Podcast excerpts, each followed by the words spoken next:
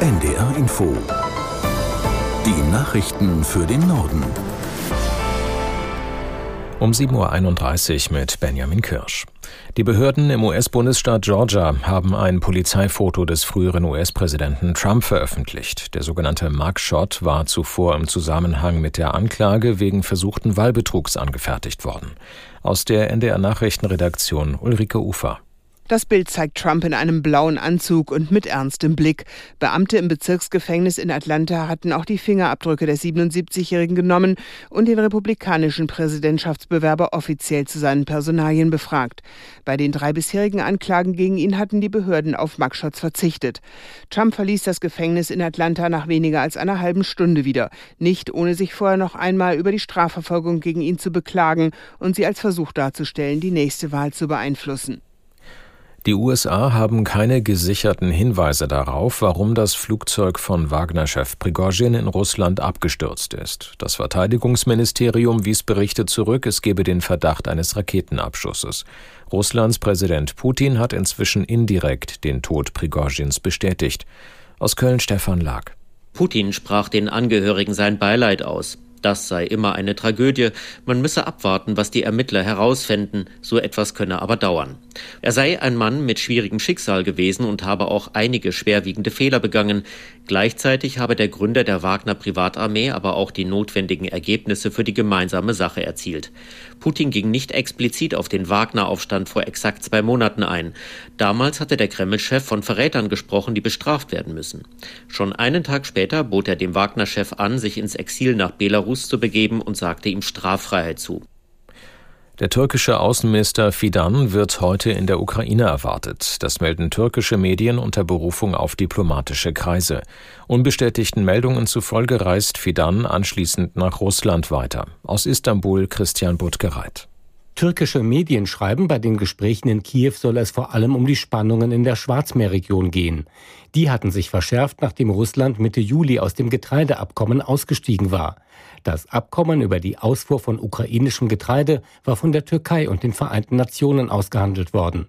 Der türkische Präsident Erdogan hatte vor wenigen Tagen angekündigt, Anstrengungen zu unternehmen, um Russland erneut zur Zusammenarbeit zu bewegen.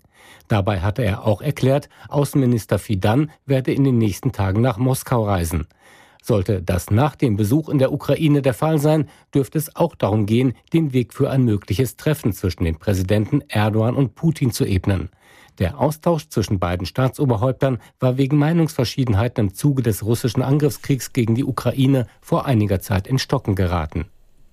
Für Internetplattformen wie beispielsweise Google, Facebook und Twitter-Nachfolger X gelten ab heute in der EU strengere Regeln. Unter anderem müssen die Konzerne die Algorithmen hinter ihren Inhalten und personalisierter Werbung zum Teil offenlegen.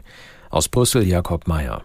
TikTok hat schon auf das Gesetz reagiert. Es lässt europäischen Nutzerinnen und Nutzern die Wahl, ob sie auf sie zugeschnittene Inhalte sehen wollen oder nicht. Ähnliche Schritte erwartet die EU-Kommission auch von Facebook und Instagram. Bei X will Brüssel angesichts der vielen Veränderungen ganz genau hinschauen. Nach Angaben eines Kommissionsbeamten bemühe sich das Unternehmen ernsthaft, die Vorschriften einzuhalten, aber bis dahin sei es noch ein weiter Weg. Das Gesetz für digitale Dienste soll sicherstellen, dass Online-Dienste, Verkaufsplattformen und Suchmaschinen wirksam gegen Desinformation Desinformation und Hassbotschaften vorgehen.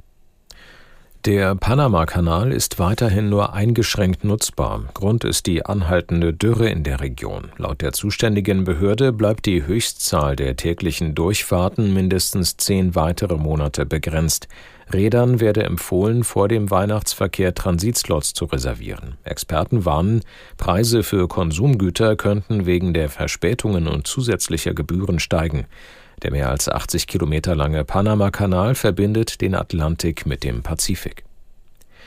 Der Genfer Luxusuhrenhersteller Rolex kauft den Uhren- und Schmuckhändler Bucherer. Damit übernimmt er mehr als 100 Schmuckfachgeschäfte weltweit, darunter in Deutschland, Dänemark und Frankreich. Aus Genf Katrin Hondel. Es ist ein historischer Megadeal in der Luxusuhrenbranche mit dem Kauf des 135 Jahre alten Schweizer Traditionsunternehmens Bucherer übernimmt der Genfer Uhrengigant Rolex erstmals eine Handelskette. Und auch für Bucherer markiert der Verkauf eine historische Wende. Die Luzerner Juwelierkette ist nun nicht mehr in Familienbesitz. Die weltweit mehr als 100 Schmuck- und Uhrengeschäfte von Bucherer würden weiter unter diesem Markennamen geführt werden, so die Mitteilung. Der Kaufpreis ist nicht bekannt. Das waren die Nachrichten.